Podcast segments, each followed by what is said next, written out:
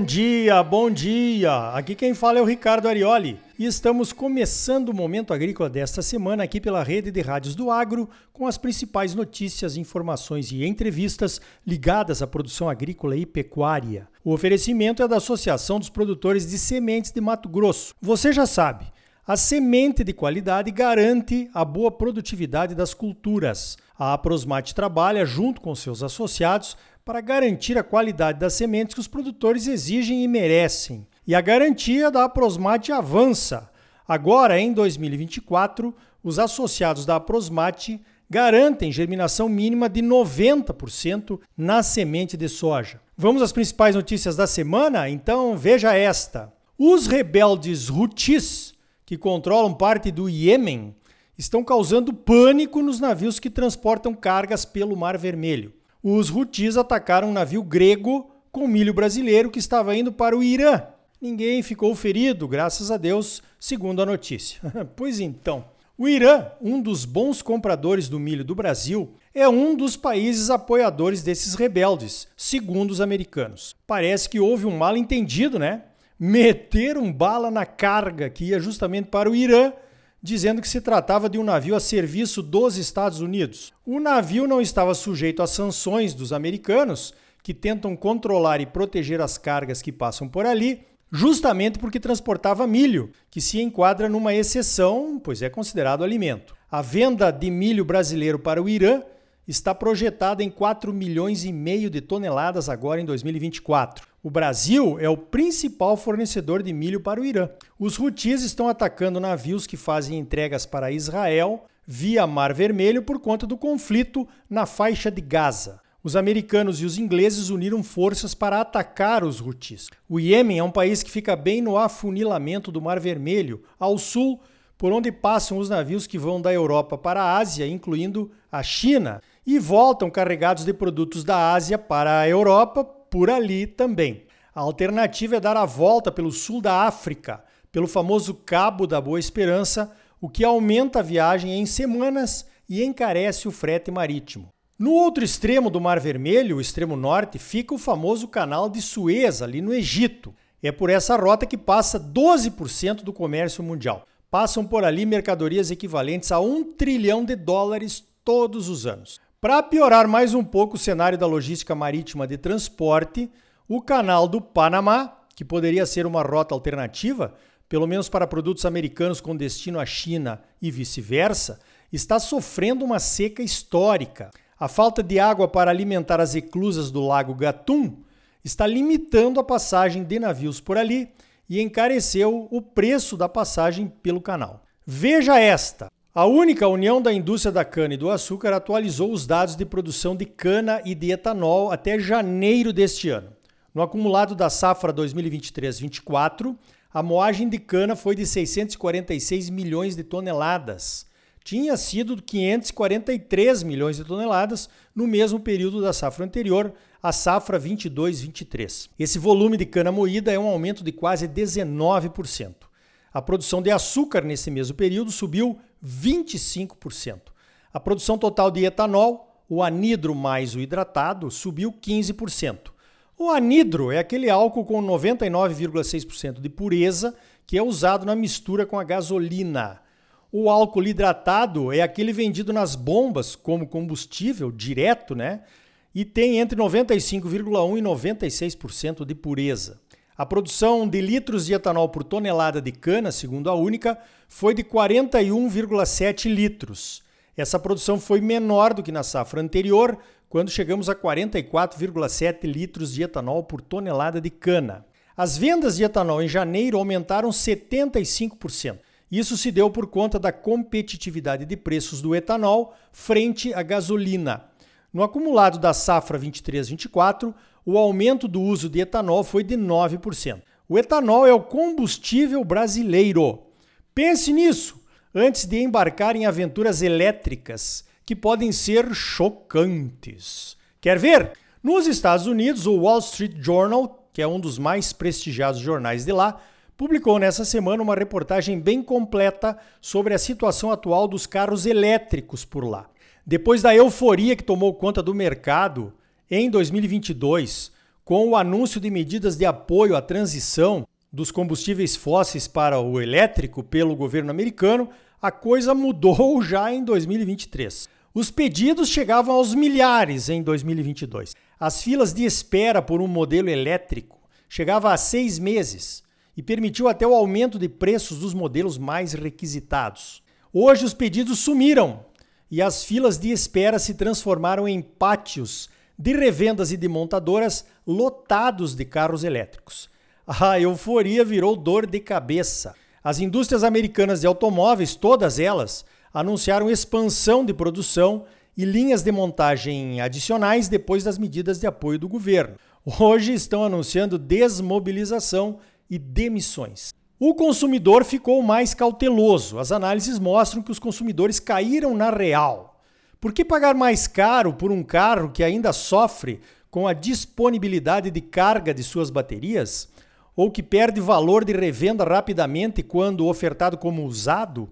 Ou que pode ter um custo de manutenção bem maior do que os carros a combustíveis fósseis? As indústrias, ainda meio tontas com essa virada do mercado, por conta da demanda muito menor, ainda tentam tomar decisões para reverter prejuízos. Algumas apostam nos carros híbridos, mais amigáveis em termos de autonomia e de transição. Por outro lado, a chinesa BID, sigla de Build Your Dreams, ou Construa Seus Sonhos, ultrapassou a Tesla em vendas globais de carros elétricos.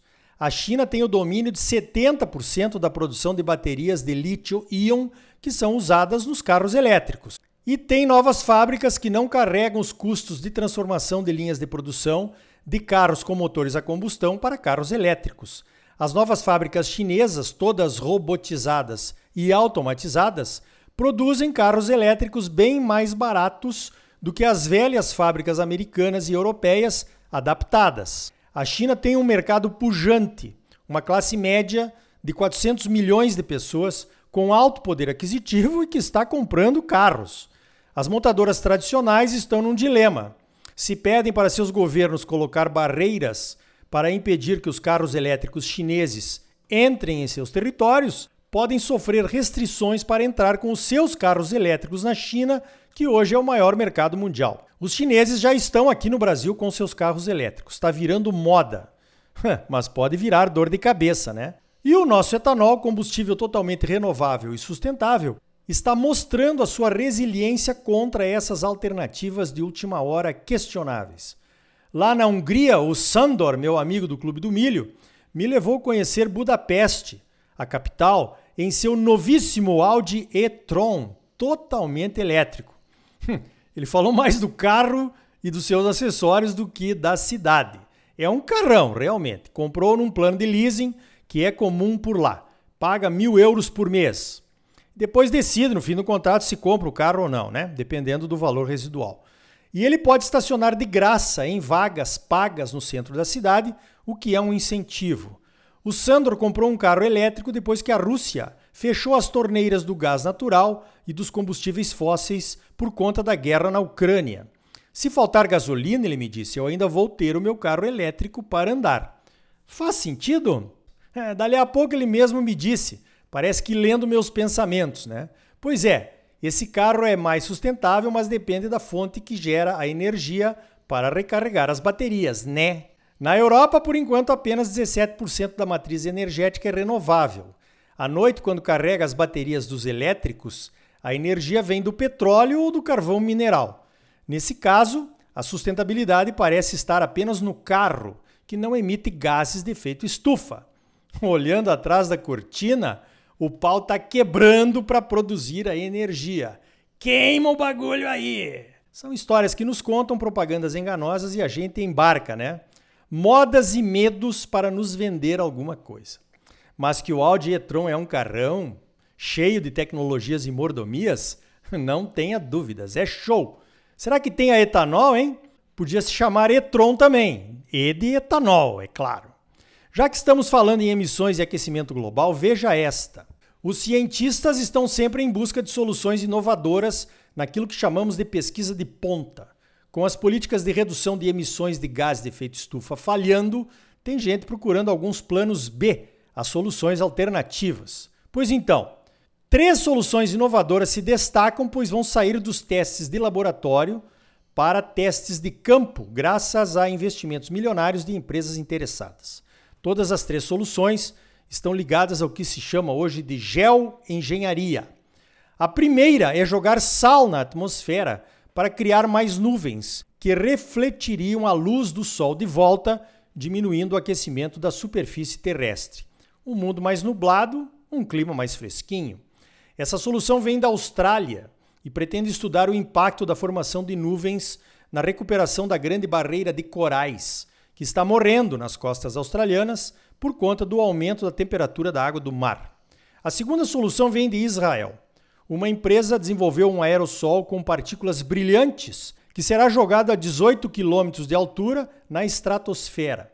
As partículas brilhantes também vão refletir a luz do Sol, tornando a parte terrestre mais fresquinha. A terceira solução vem dos Estados Unidos. Vão jogar uma solução de hidróxido de sódio no mar, tornando a água mais alcalina. A água mais alcalina poderá reter toneladas de CO2 na forma de bicarbonato de sódio.